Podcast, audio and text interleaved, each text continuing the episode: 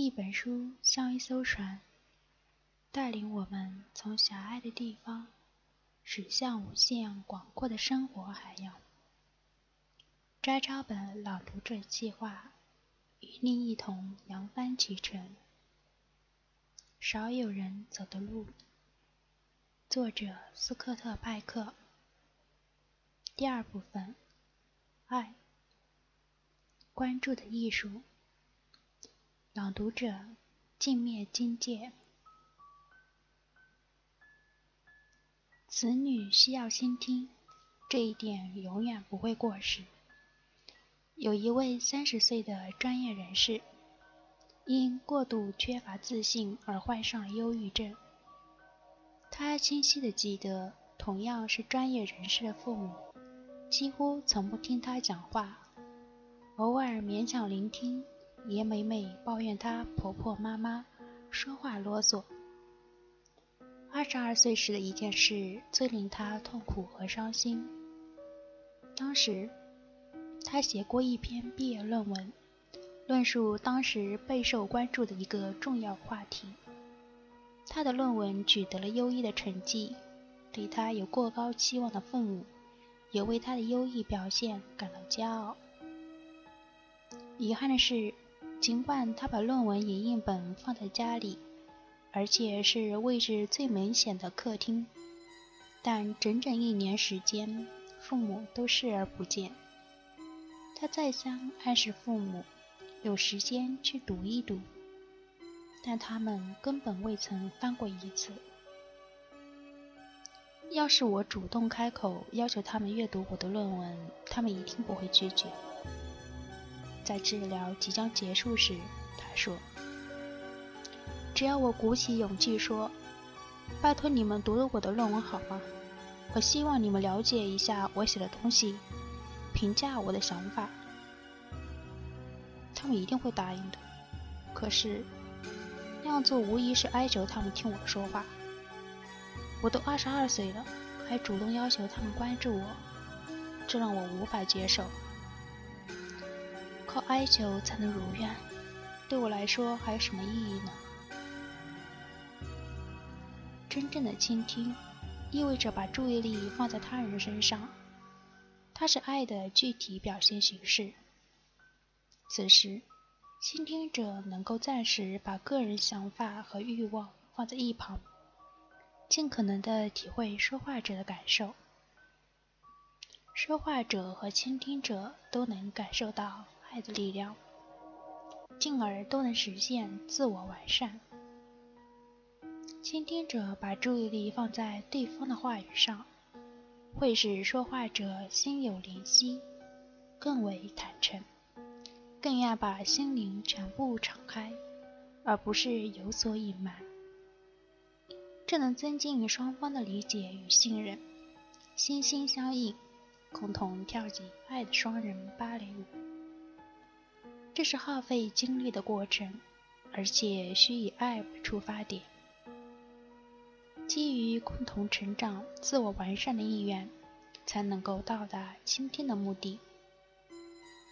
但是，我们通常缺少倾听的能力，不管是在商务活动。还是在社交生活中，长时间倾听他人讲话是叫人难以忍受的事。我们只是有选择的倾听，头脑中早已有优先项目安排，所以我们总是一边倾听，一边想着怎样尽快达到目标，怎样使谈话尽早结束。我们也常常转移话题。灵活地把谈话主旨加以调整，以便让自己感到满意。用心倾听是一种爱的行为，而婚姻是其最佳的表达场所。遗憾的是，很多配偶不懂得倾听。对婚姻出现障碍的夫妻进行治疗，心理医生最重要的任务之一就是教他们学会倾听。夫妻双方需要付出更多的精力，对各自的不良习惯加以约束。也正因如此，治疗才常常遭遇失败。这并不奇怪。当患者听到医生提出要求，让他们特地安排时间倾心交谈时，他们通常都感到这难以理解。他们觉得这样太过震惊，缺少浪漫。事实上，除非专门为倾听安排时间，并选择合适的场合和地点，不然的话，治疗就难以顺利进行。可以想象，假如夫妻双方一方正在驾驶汽车准备饭菜，或下班后感觉疲惫，双方就难以深入交谈。他们彼此的倾听不是敷衍了事，就是草草结束。如果接受心理医生的安排，完成一两次像样的倾听，他们会更多的理解和关注对方。夫妻一方甚至可能激动对另一方说：“我们结婚二十九年了，但似乎直到今天我才真正了解你。”这时，我们就可以相信。他们的婚姻正在出现转机。一般说来，我们在倾听时要尽可能集中注意力。心理医生治疗病人时，首先要学会用心倾听。以我本人为例，在治疗中常常走神，忽略病人说的话。这时我就会抱歉地说：“对不起，我刚有点分心，没有集中精神听你说话。”你能否把刚才那句话再重复一遍？病人极少因此而抱怨，他们知道我能意识到漏听的某些内容，证明我一直在用心倾听。我承认自己分心，等于是向他们做出保证。大部分时间我都在倾听他们的每一句话。让病人体验到有人倾听，这本身就是一种有效的治疗。根据我的经验，在心理治疗最初几个月，大约有四分之一的患者，不管他们是大人还是孩子，即便还未接受真正的治疗，病情都会有所改善。这主要是因为多年来病人均未体验过有人倾听的感受。不夸张地说，有些患者甚至是有生以来第一次得到别人全身心的倾听。倾听是表达关注最主要的形式之一，而其他形式的关注同样重要，尤其是对于孩子而言。比如，和孩子一起玩游戏，就会产生良好的教育效果。对于幼小的孩子，家长可以同他们玩拍手游戏，或者躲猫猫。对六岁的孩子，家长可以同他们一起玩魔术、钓鱼、捉迷藏。对于十二岁的孩子，家长可以他们一起打羽毛球等等。给孩子读书、指导他们做功课，都是表达关注的形式。也可以进行其他家庭娱乐活动，比如看电影、外出野餐、开车兜风、出门旅行、观赏球赛等等。有的关注形式完全是为了孩子着想，比如坐在沙滩上专心照看四岁大的孩子，或是专门驾车把孩子送到某个地方。各种关注都有一个共同特征，必须在孩子身上花足够多的时间。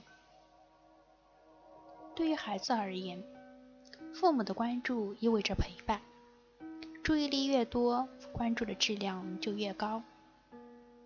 父母与孩子相处的越久，给予的关注越多，就越能了解孩子的真实状况。